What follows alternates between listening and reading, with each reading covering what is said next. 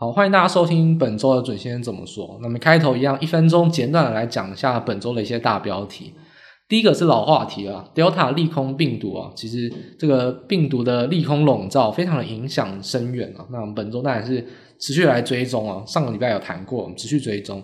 第二次谈到就是提供给大家一个更有意义哦，蛮有数据参考价值的一个报告，J.P. Morgan 对于联准会的资产负债表内部的模型预估是买方报告，非常有价值，给大家做一个参考。再谈到台股的部分，我们也受到国际的影响，其实有些疫情的利空反应，跳空下跌之后呢，诶，基本面上第一个大力光法说会，在台积电营收公布，其实可以看到有些端倪哦，产业上的展望。再提到说指数上跟个股上到底怎么来操作，还是大家非常想关注的话题。那我们在音乐结束之后呢，就开始陆续进行这些话题的细项分析。那大家可以看上我们的官网，一起来看一些细项的数据，搭配的 Podcast 做聆听，会是更有帮助的。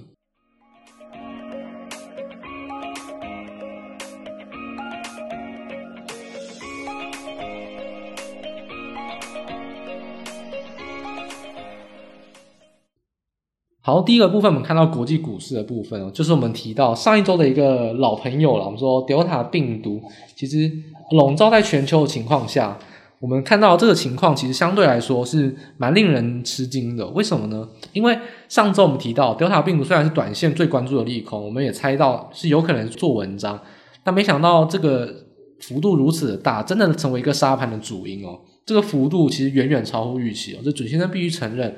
上一拜的研判并没有完全正确，确实是有点失准，因为没有猜到说这个跌幅影响会如此的大。但是跌幅大不大是短线上当然预测错是真的没有错，但是重点是说，万一我们的看法不变，那现在跌了很多，超乎预期，就是错杀了更多，反而是你杀到流血价这种打折更便宜的买进时机哦。所以说还是一样看后续的观察，它杀越低，那就是你越好的买进机会，这点是没有错。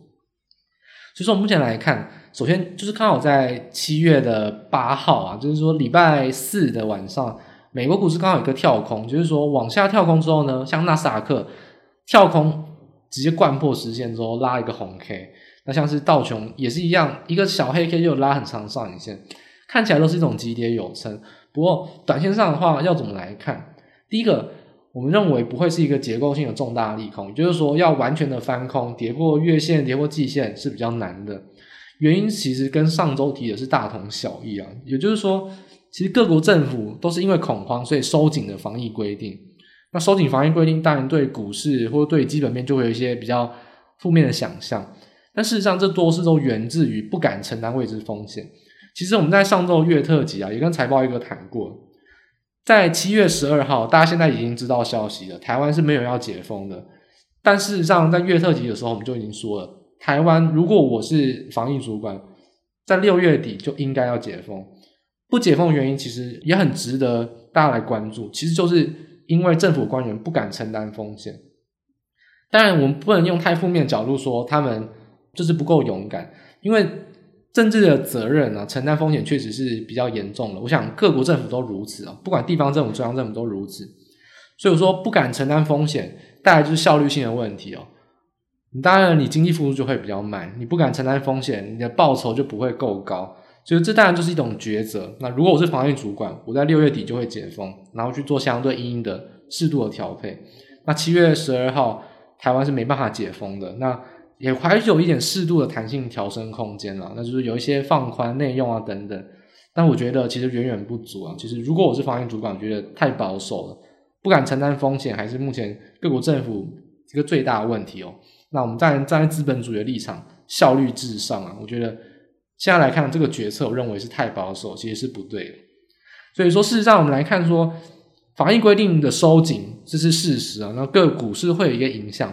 但是还是要看到底有没有实际上疫情的一些利空，也就是说疫苗对死亡、对重症的防护力是有效的。我们上周已经提过，也给大家数据了，可以去看上礼拜我们的报告。但是英国数据可以看到，疫情有没有增加，还在持续的增加，死亡人数呢，其实并没有明显的增加，所以说可以很明显的看到，这个疫苗对死亡跟重症防护力有效的情况下，都只是一种短线上的急跌的过程啊。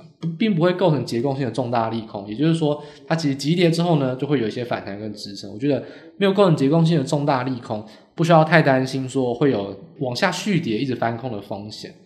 那这边给大家来参考，就是说准学生非常喜欢来看国际的市场。大家知道，台湾总是跟别人对坐，诶，别的股市很开心，呃，别的国家很开心要解封了，结果台湾呢正在本土疫情。那现在各国又开始要收紧防疫规定了，结果台湾在考虑微解封，就好像我们都跟别人唱反调，不太一样。所以说，不要把你的目光哦，就是太狭隘，一直盯着台湾的市场看。台湾的防疫规定，你固然要尊重，因为这是你生活在的一个宝岛之上。但是事实上，你还是要看一下亚洲邻近国家，或者说欧美一些防疫规定。这边主持人就特别来跟大家来看一下亚洲邻近国家的一些防疫的状况。第一个，我们刚才提到欧美嘛，其实相对来说就是疫情增加，不过死亡人数没有增加，所以他们解放进度只能说往后延呐。但是其实状况都非常良好。但韩国跟日本两个就是非常值得关注，为什么？因为它其实疫苗，因为他们是大国嘛，抢到的疫苗确实比较多，但打速度没有欧美的快，就是他们对于目前 Delta 病毒的防疫状况，其实有一点点需要担心的，因为疫苗还打得不够快。那我们来看一下日本跟韩国做什么。日本其实就宣布啊，东京七月十二号到八月二十二号要实施第四次的紧急事态宣言，其实也就是说继续延长。那这意味着一个很重要的事情，就是说我们讲到了东京奥运，我们很早很早就讲了。东京奥运是半残奥运哦，完全激不起多头信心，已经可以彻底的放弃。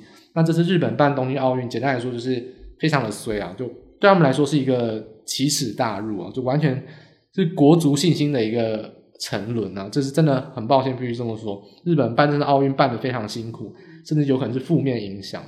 所以说日本持续的那个延长紧急事态宣言，意味着东京奥运可能有可能看不到观众。另外一个主持人非常喜欢关注的就是韩国，也非常感谢哦。那我在推特上面有一些认识的朋友，那他们转发了韩国讯息，我看到之后觉得蛮有趣的，然后我马上去查证一下原文的新闻了。那跟大家补充，韩国最近是因为受到 Delta 病毒影响，疫情完全的飙升，大幅的飙破千人，其实是创新高哦，疫情以来的新高。所以韩国要升级，要升回第四级。他们第四级是什么呢？也就是说，六点之后可能是四个人以下的聚会啊，那六点之后两个人聚会，六点之前只能四个人聚会，或者十点之后呢都不能营业，就是有宵禁。然后一些大型的集会啊都不能，像宗教等等都不能参加。所以说这还是一种比较延续到之前的一个氛围啊，就是说再收紧一点。不过这有一个比较有趣的点啊，就跟投资比较没有关系，不过还蛮有趣的，可以跟大家分享。就南韩特别一个防疫规定哦，他说健身房的跑步机要规定在时速六公里以下。诶，这为什么不准人家跑太快？就是怕人家换气过度。没有说有这种就你不自觉的缺氧状态，所以他怕健身房大家跑步呢跑到缺氧，所以说只能设定在六公里。那事实上有去健身房的都知道，其实跑步机啊，你大概七公里是一个算很慢的慢跑，那六公里基本上真的是有点慢了，所以。这个防疫规定也是蛮有趣的，就是说它特别规定了说，健身房的跑步机只能在时速六公里以内。那这也是韩国比较特殊啊一个有趣的点。那我觉得大家可以茶余饭后可以来想想这种有趣的话题，给大家来做参考。就简单来看，就是说欧美啊，其实就紧盯的死亡人数有没有上升，目前都没有，所以不用担心啊。那日韩也是一样，我觉得它是短线咬紧牙根啊，因为为什么要收紧防疫？就是疫苗打不够多。他们持续的在加速打情况下，其实整体的疫情都是比较可控的。所以我们说上一周的老话题，Delta 病毒的利空笼罩，我觉得还是一种短线的影响，没有构成结构性的利空，大家不用太过担心啊。所以这点就是关于疫情这种恐慌沙盘，我觉得是短线的影响居多。大家还有一些有趣的防疫规定，大家也可以不妨来听听。茶余饭后是一个不错的讨论话题。好，那第二个部分呢，我们就特别谈到 JP Morgan 模型来估算的 Fed 资产负债表。那为什么谈 JP Morgan 呢？其实大家如果回想一下，如果是 Podcast 的老听众或者我们粉专老观众，其实可以知道，三月的时候呢，我们就出示过 JP Morgan 的内部报告，在当时他们就已经预测，二零二三年第一季就会升息啊。所以说，呃，Fed 是不是在上一次才终于承认说，哦，好了，二零二三年之前会升两次息？这样我们就很早前就跟大家讲说，不要相信 Fed，相信真枪实弹用资金砸在市场上。砸好几千亿在利率型商品、在衍生型商品的华尔街投行，他们的模型，尤其是买方报告内部的买方报告模型哦，其实非常有参考价值。所以说，JP Morgan 报告之前已成功预测到，我们现在来看另外一个他提供的内部模型，就是说，他预测费的资产负债表什么时候会开始减少？哦，这是很重要的，因为我们为什么讲资产负债表呢？因为很早前就跟大家说，与其担心升息，你应该更担心减少购债。升息之前，你就该你就一定会遇到利空反应了。就是说，升息如果你才逃的话，太晚了啦。升息绝对是简单来说，这不用管它。如果知道升息出现之前，已经会有早就让你需要跑了。所以，减少购债是最需要关注的一个指标。这我们很早之前也一直提到的。那减少购债就要看什么呢？就是看资产负债表的规模有没有减少。那从 JP Morgan 模型可以看到，资产负债表的规模什么时候会减少呢？它的内部模型预测。在二零二二年二月，就是明年二月开始会减少。在明年二月之前哦，那这七个月都会维持持续购买一千两百万的购债规模这样一个幅度。所以就是说，其实带大家来看这种情况下，资产负债表如果要等到七个月后才开始缩减，那等于说这个资产规模啊，资金行情的宽松很有可能维持在七个月。也就是说，现在你认为很高档，现在觉得很危险，但是我必须很诚实的讲我的看法。二零二一年下半年持续的投机、持续的风险追求是不可避免的。你认为高档风险很大，但现在来说，追求高风险可能是每个人都必须要面临的课题。你认为股票很危险，认为期货很危险，认为虚拟货币很危险，但事实上很有可能你就必须要多少去参酌，多少的去参与，在你可控的风险之下，稍微去追求风险，这是下半年还是一个主轴。资产的资金的宽松其实没有来了这么快结束。那投机跟风险追求，每个人都说不想投机，但在这个行情之下，你不多投机一点，你不多放大风险一点，其实对你来说相对来说是资金没有效率的。所以这是一点在极端的情况下，极度资金宽松的情况下不得已的一个决定了。就是说，下半年的投机跟风险追求依然是一个主轴，所以大家还是。野心要大一点，胆子要大一点哦，在适当时机点，在跌升的时候赶快买。那买在高档就是更风险更大，更睡不着觉。你不买又怕被嘎上天，就觉得很可惜。所以说下半年这个行情，大家还是要把握住。其实跌升都还是一个买进的好机会啊。那投机跟风险追求是下半年的主轴，依然没有变，因为资金宽松仍然在。所以说这边来提供给大家一个结论啊，我们可以从疫情的观点。跟从 J.P. Morgan 最新的买方报告，那 Fed 的资产负债表一个内部的模型预估啊，那我们来看，就是说，其实短线上恐慌利空出尽之后呢，看好会有反弹啊。那理由就是刚才那几点，上周也有谈过了。那大家很关心的通膨行情哦，其实这边有一个新的一个数据，就是关于 Inflation Forward Swap，这个是一个。哦，可以说是金融商品之中复杂之复杂啊。那大家玩的股票跟期货都是小儿科，这个商品是真的相当复杂。所以这边呢，当然我就不太赘述了，我就直接讲结论。从这个 forward swap 的观点来看啊，那我们的分析就是说，其实金融市场用钱啊，真枪实弹的投票，投什么票呢？目前的供给面通膨暴涨确实是短暂的，那长期的需求通膨当然仍然存在。所以就是说，其实股市的多头呢是依然健在的。那短线上你要特别关注的是成长股，就纳斯达克非常强势，你可能要持续的要去追求强势。这种短线成长股依然是强很强。那原物料推估呢，短线上还是有高档整理哦。当然政府的打压，当然这种供给面的暴涨一定是短暂的，所以你还是要等待疫情复苏，哦真正的大行情来，那才有一个。完完整投资原物料行情的一个机会，目前来看，其实疫情的复苏还没有来之前，相对来说都还是高档整理。所以说，从通膨、从疫情、从 Fed 的资产负债表帮大家整理，短线上的，急跌是好机会啊，那还是可以用比较多头、比较强健的一个大胆的姿态呢去承接是没有问题的。那中长线的通膨行情还没有这么快来，可以关注，但是不需要这么的提早做担心。但最后给大家一个 bonus 啊，就是提供一个。目前最新的新闻，大家在吵沸沸扬扬，拜登干预运价，究竟是真还是假的？我就讲一句话了：货柜海运的结构，美国没有资格去干预，也没有能力去干预。所有人用这个炒新闻的人，我都认为非常不负责任。为什么呢？美国在先前啊，因为它是进口国，那出口国才有比较有强烈的欲望去针对货柜海运去做产业发展。美国其实早在十几年前是卖的卖。或者说分摊的分摊，海运的一个货柜海运的一个产业公司啊，是美国自己放弃的，因为美国他认为它是进口国，所以它不是出口国，所以它相对来说不需要在这个产业花这么大的力度去追求。那现在来看，遇到这个货柜海运的大行情，美国现在面临到问题就是说，它根本没有资格去干预哦，因为它是进口国。简单来说，他讲其他国家可以卖他面子，台湾、中国、欧洲可以卖他面子。好，我听你美国的话，我也稍微压一下，但绝对美国没有资格直接去干预。大家听好这个点。现在讲货柜海运报价会下跌的原因，如果是来自于拜登去干预的话，通通都是短线的。这个产业的结构没有这么快改变，短线上反映一下，意思意思一下，就算近两三年没有再持续暴涨，也会维持在大概率会维持在高档，不可能这样急涨就暴跌。这种看衰货柜海运的看法，我觉得是大家一定要避开的，不要用情绪面去看货柜海运。你没有买到很生气，或是说你卖掉了，就是想要它跌，你要理性的去分析。这个新闻，我觉得任何人说拜登影响很大的话，非常的不专业。美国真的没有资格，也没有能力去干预货柜海运的报价，一定是其他国家卖他面子，配合他。但产业结构没有改善，就是没有改善。干短线上干预呢，也没有太大的作用。这点是货柜海运，也是台股目前的主轴，一定要提供给大家的。拜登这个新闻，谨慎思考。这个地方讲的比较严肃，也比较严厉一点，就是因为。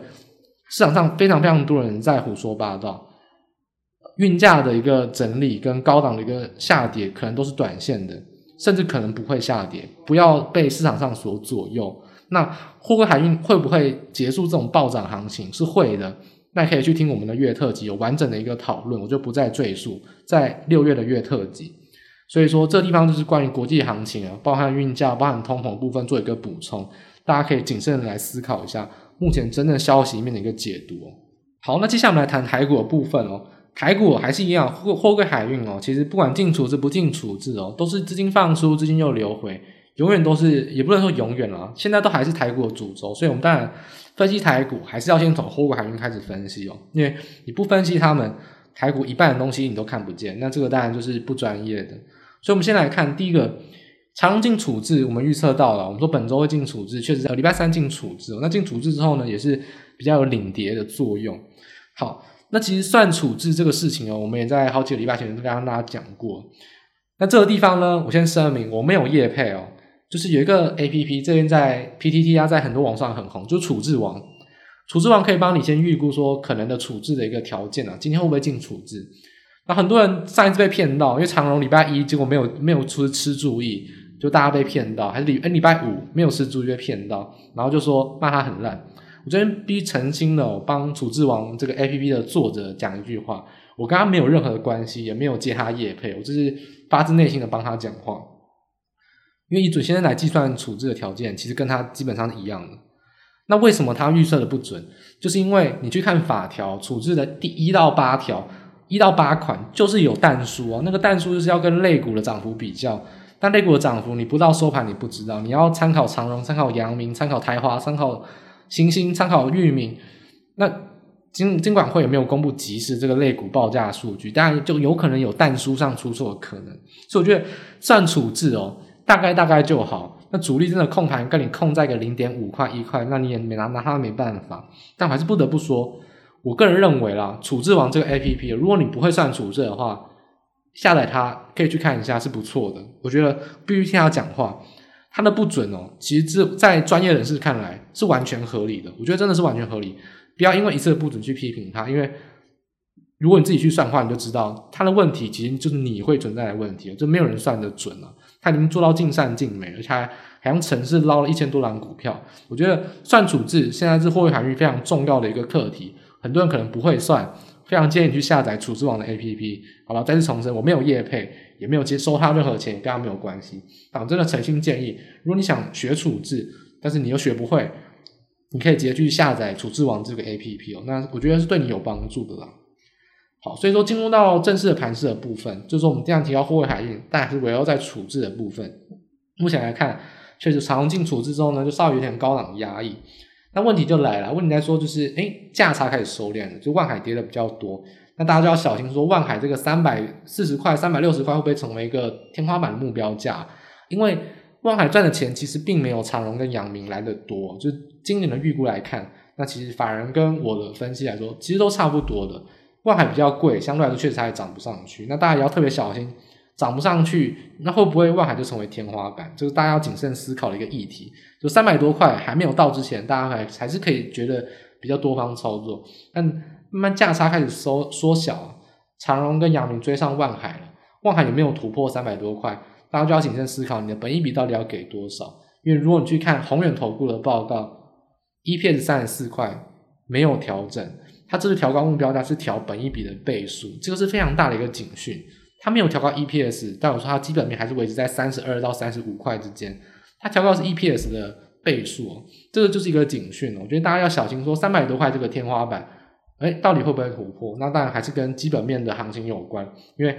一下罢岗，一下罢工，一下塞港，这个是我们无法预料的。当然，这个也是大家比较需要谨慎思考一个点。所以，货柜海运算处置第一个课题，第二个还是需要去偶尔关注一下最新的一些消息哦。整体来看，还是算一个便宜的类股，那还是一个潜在贡献指数的类股，这是没有错的。但是还是要小心，已经来到比较高档了，绝对不是非常便宜，只是相对来说便宜的个股了。所以，这是货柜海运。台股的主轴分析给大家，算处置很重要，大家还是要持续的去做这个功课。那接下来看就是说电子股的催化剂啊，我们说上礼拜提到大立光会开法说，然后台积电公布营收，那给大家来一些解读。第一个，我们说林恩平董事长就是诚实豆沙包，他大立光法说会，他都是永远讲实话。假如说你闭着眼睛相信就就对了，他真的没有在讲谎话的。那他说什么就很重要。他说 Q 三是逐月好转，因为。供应链的缺料跟市场信心的问题，所以说也还是有些压抑。不过应用处理器的缺货已经缓解了，所以说整体来看，Q 三开始呢，七月八月，诶会慢慢慢慢的好转了。所以说目前来看，镜头产业的最低谷，甚至是智慧型手机的最低谷，应该已经到来了。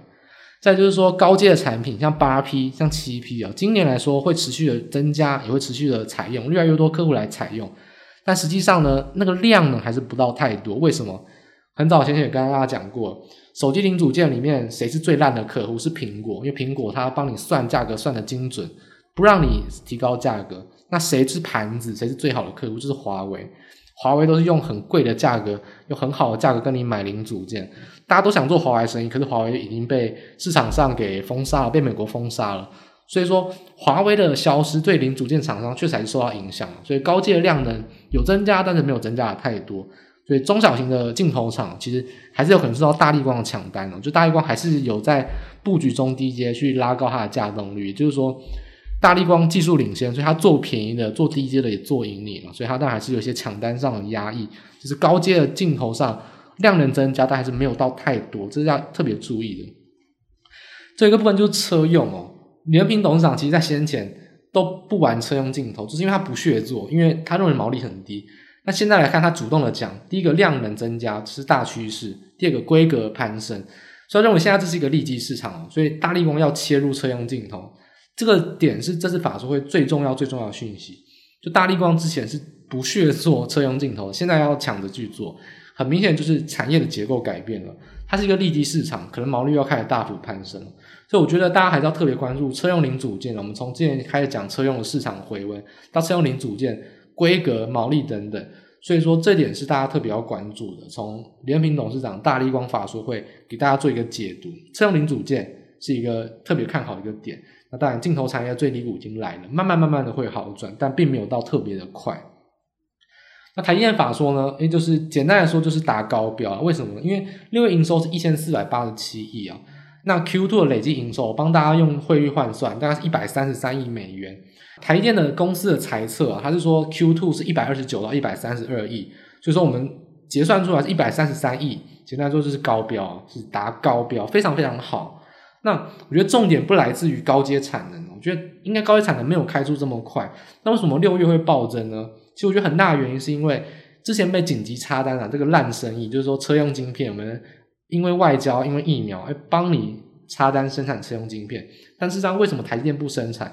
就是因为它产能运用上帮你生产车用晶片是没有效率的，更何况插单产能会有一些乱的现象。所以说，车用晶片呢，我觉得台电插单现象应该大幅缓解。也就是说，台电自己讲，车用晶片缺货的状况 Q 三开始就会缓解。那如果现在开始就已经有缓解了，所以说为什么六月营收会比较好？因为营运的生产，我觉得恢复到一个比较正常、稍微有效率，已经开始好转了。所以说，我觉得六月营收报喜，相对来说对于电子股是一个比较好的消息啊。那我觉得可以观察今天晚上 ADR 啦，或者说下周一能不能开高啊？因为目前看来，今天就算大盘跌也是低不过低，而且跳空啊，所以说万一再出现一个倒状反转，诶，就可以期待说电子资金有可能会有升温。但是告诉大家，你可以做美梦，但是晚上慢慢的梦，没有真的出现之前，不要贸然的进场。因为现在你可以期待，我也觉得很乐观，我也我也觉得几率蛮高的，但是。大趋势没有出现前，台积电没有跳空站回五百九，没有突破六百二之前，我是绝对不会认为电子资金会任意的转强。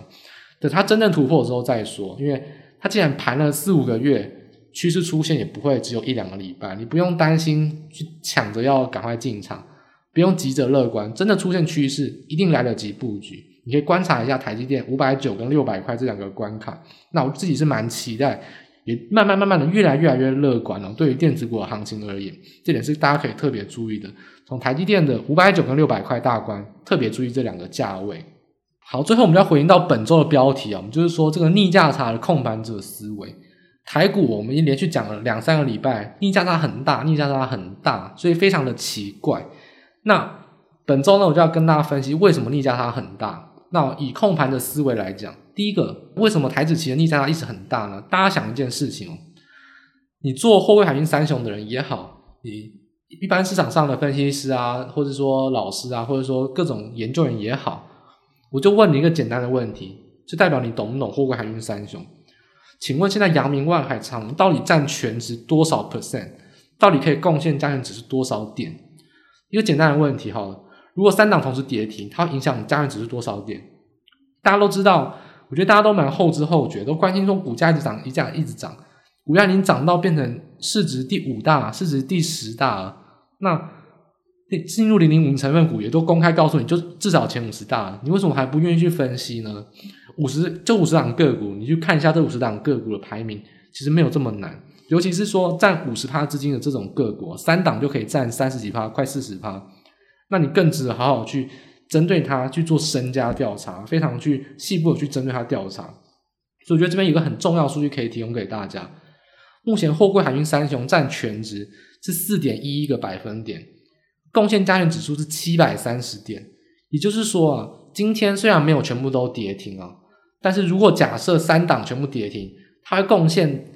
会让台股至少跌七十三点，那更不用加上其他航运股跟传产股可能会受到压抑，可能跟盘势都会受到压抑，就形成两三百点的行情。所以今天是不是杀航运股？就是，而且其实很明显，台积电啊或金融金控股在尾盘是有撑盘的。所以说为什么逆价差会很大？就是因为这些个股啊，影响的指数非常的多，影响七十几点，那贡献七百三十点，涨跌幅度又很大，一下涨停一下跌停，而且三档又。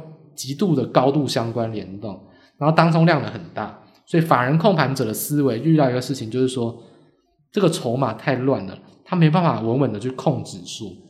也就是说，这三档会影响指数，现货影响到指数，但是他没办法控制住，所以他期货就只能给予一个比较大的逆价差。所以如果今天航运的类股是最强的话，你会看到逆价差绝对会扩大。那逆价差缩小，你就可以反过来思考，就是说航运是比较弱势，而且电子资金是转强，因为电子股台积电、联发科跟联电啊、大立光、鸿海都是它控盘控的稳稳的，它就可以用期货去领涨现货。也就是说，在电子股比较强的环境之下，逆价差会比较小，因为控盘者有把握可以控指数。那一旦航运股过强或过弱，影响盘势比较深，那就会让这个逆价差大幅的扩大，因为。连控盘者都没有把握能控指数，所以说货柜海运股还是一样，它就是台股的主轴，它是影响目前逆价它的一个根源哦。所有的问题都来自于货柜海运股，真的是不用怀疑的。台股所有的问题，除了个股的基本面以外，所有的筹码关系回归到源头都是货柜海运股，包括它期现货逆价差也是。所以说，这种控盘者无法控盘的思维，就造成说逆价差可能会扩大。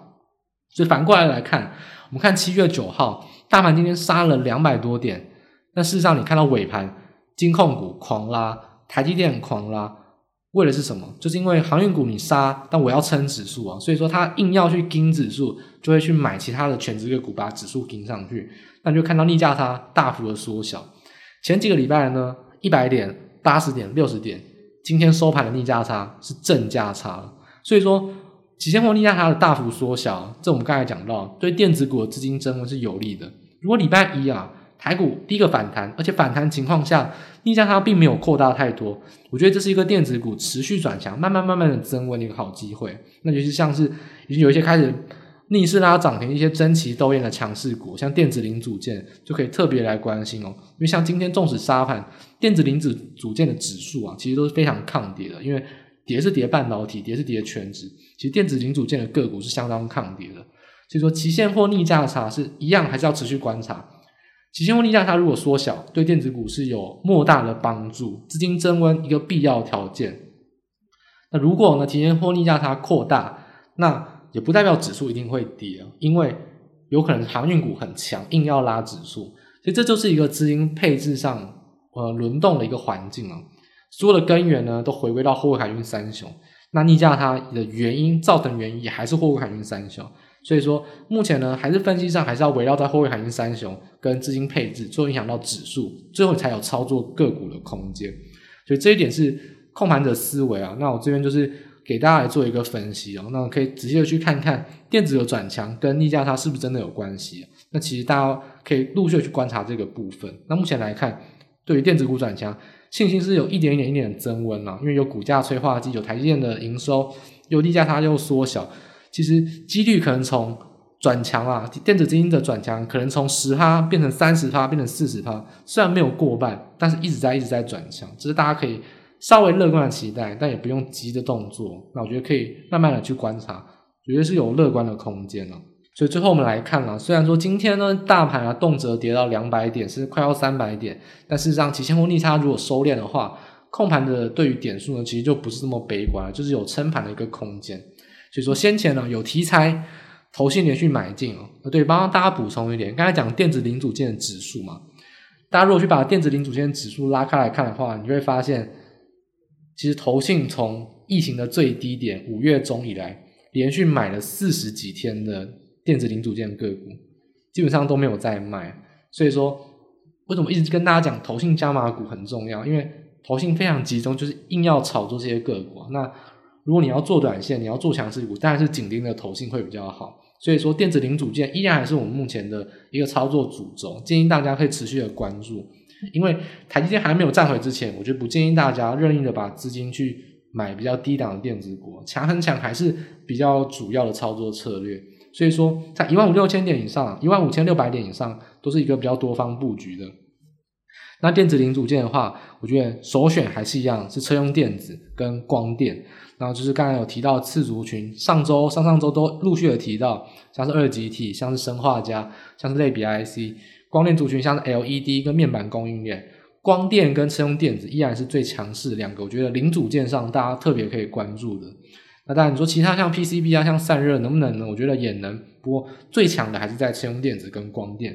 电子零组件，然后呢不要选太大型的，也不要选半导体的，就尽量选零组件，电子零组件，这个会是一个强很强，大家可以特别关注的一个操作建议啊。所以说，这是我们本周的主持人怎么说？我觉得台股呢，从指数上来看，其实没有这么悲观。那从电子资金的角度来看，越来越来越乐观。虽然还没有超过五十趴，也还没有这么肯定，不用这么急。但我觉得是有慢慢乐观的条件啊。所以大家还是可以持续做后续的观察。我觉得台股其实并不用这么悲观哦。以电子零组件来操作，其实我觉得都还是一个比较合理，也比较安心的一个操作的一个方向啊。那可以给大家做参考。因为本周呢，其实讲的事情有非常非常多啊，所以时间也拉得比较长。那希望大家可以听得比较详细一点，因为我想市场上跌深的很恐慌，大家应该会想要有更有信心，就特别讲了比较多也比较详细的内容给大家来知道，希望大家可以对盘势有更深的了解。那最后还是提醒给大家，我一个由衷的建议啊，如果你真的想要对投资市场有比较深的了解，我建议你做一件一个功课。把每一个国家的大型全职股一档一档的高动，那你会对股市有功力大增的功用。那我想这件事情我讲了，可能你们也不会做。那如果你是想要真的变得非常专业的人，这件事情是必要的功课，也是非常有用的事情。我觉得大家可以不妨做参考。这也是为什么大家很多人都不没有看到期现货逆价差的根本原因，是来自于货柜海运的问题，因为大家都没有仔细的去看货柜海运全值很大。到底多大？涨得很高，到底市值有多高？这就是一个精算的问题。如果你不细心，你不特别去关注这些重要议题，当然你对盘势上就比较不敏感。这当然就是有一些唠唠叨比较鸡婆的题外话。我觉得说全资股是非常重要的，因为控盘控指数的关键就在这边。大家如果想要更专业、更提升做功课，这是一个潜在的方向啊。当然，如果你没有这么多时间，你可以直接收听我们的节目，但我会直接跟你讲比较简单的结论，那这也是 OK 的。所以还是提供提供给大家做参考建议啊。也欢迎大家还是持续的去收听那个我们本周每周的节目。那我们就下周再见了，祝大家操作顺利。